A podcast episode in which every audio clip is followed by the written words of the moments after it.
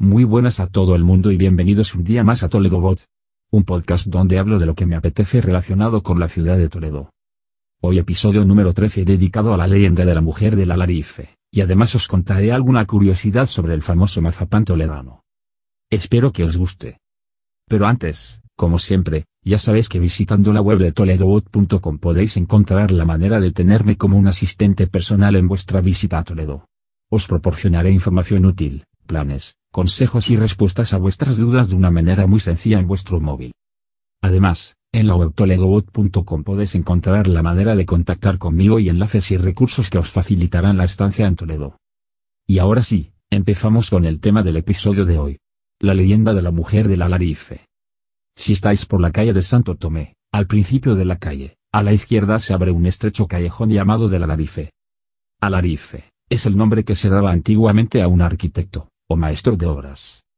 En este callejón vivió el arquitecto encargado de las obras del puente de San Martín, y esto me da pie a contaros hoy en el episodio del podcast, la famosa leyenda toledana de la mujer del Alarife. Según la historia, a mediados del siglo XIV comenzó la guerra civil que enfrentó a don Pedro I con su hermanastro don Enrique de Trastámara, que era el hijo bastardo de Alfonso XI. Como consecuencia de esta guerra civil se produjo una masiva destrucción de monumentos en Toledo, entre los que se encontraban el castillo de San Servando, la Puerta del Sol y el puente de San Martín. Tres décadas después, ya con la paz restablecida, el arzobispo don Pedro Tenorio, obsesionado por reparar todos los monumentos deteriorados, se propuso reconstruir el puente de San Martín. Para ello hizo llamar a un arquitecto de renombre, y le encomendó la misión de volver a reconstruir el puente. Acordaron el precio y la duración de la obra, y el arquitecto se comprometió a reconstruir el puente en el plazo de tiempo más breve posible. La obra comenzó y avanzaba a un ritmo razonable, pero algo parecía que no iba del todo bien.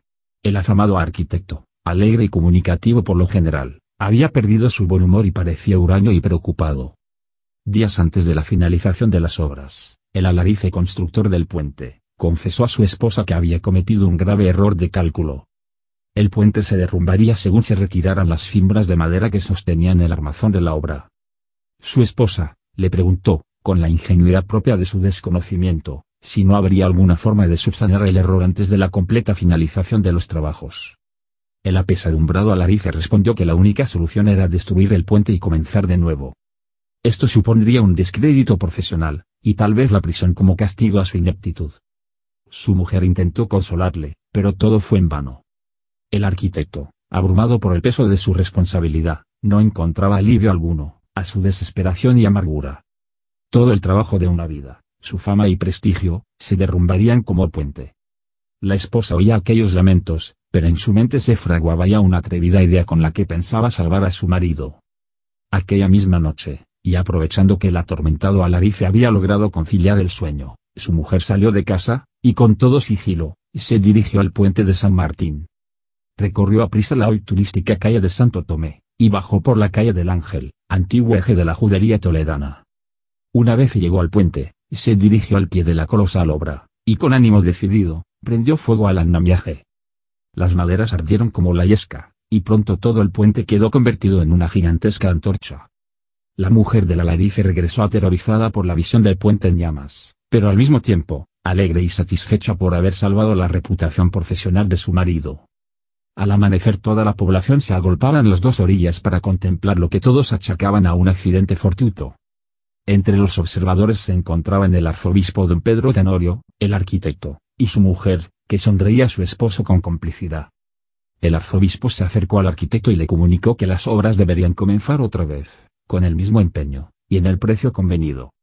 Aprendida la lección de su error, el arquitecto reparó todos los defectos que contenían sus primeros cálculos, y construyó uno de los puentes más bellos de la época.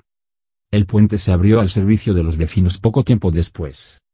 Una vez concluida la obra, la esposa del arquitecto, víctima del remordimiento, pidió una audiencia a don Pedro Tenorio para confesarle la verdad de lo ocurrido. El arzobispo al escuchar la historia, la perdonó y la alabó por el sacrificio realizado para salvar a su esposo. La leyenda termina afirmando que el alarife, agradecido a la acción de su valerosa esposa, esculpió su retrato sobre la clave del arco principal del puente. Hoy en día, el callejón desde el que partió aquella noche la mujer de la Larife a quemar los andamios del puente, está dedicado a un famoso obrador de mazapán. Del mazapán toledano, ya hablaré otro día, porque da para un episodio entero del podcast. Del origen del mazapán hay versiones de todos los tipos y colores. Como curiosidad sobre este delicioso postre os digo que, una de las figuras más antiguas que se utiliza para la elaboración del famoso mazapán de Toledo, es la anguila. Una de las versiones que justifican la utilización de esta figura, está relacionada con la expulsión de los judíos. En 1492 los reyes católicos decretaron la expulsión de los sefardíes. Los sefardíes eran los judíos conversos de España. Os dejo en las notas del programa un enlace al llamado Decreto de la Alhambra, o Edicto de Granada. Para no ser expulsados y poder permanecer en España, los judíos debían renegar del judaísmo, y convertirse al cristianismo. Se dice que, con el propósito de sacar a la luz a los falsos conversos, la Santa Inquisición mandó elaborar dulces de mazapán con forma de anguila. Parece ser que la anguila es un animal tabú en el judaísmo, es comida prohibida para los judíos por no tener escamas.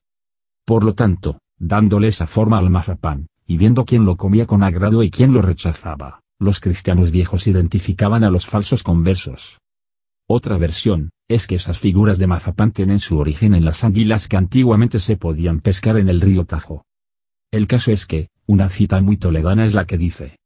De pesca o de mazapán, las anguilas ricas están. Bueno, esta ha sido la relación entre la leyenda de la mujer de la Larife y las famosas anguilas de mazapán toledano.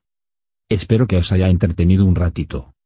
Si os ha gustado, os agradecería mucho una valoración de 5 estrellas en iTunes, un me gusta y comentario en iVoox, eso ayudará a posicionar este podcast y que así pueda llegar a más gente.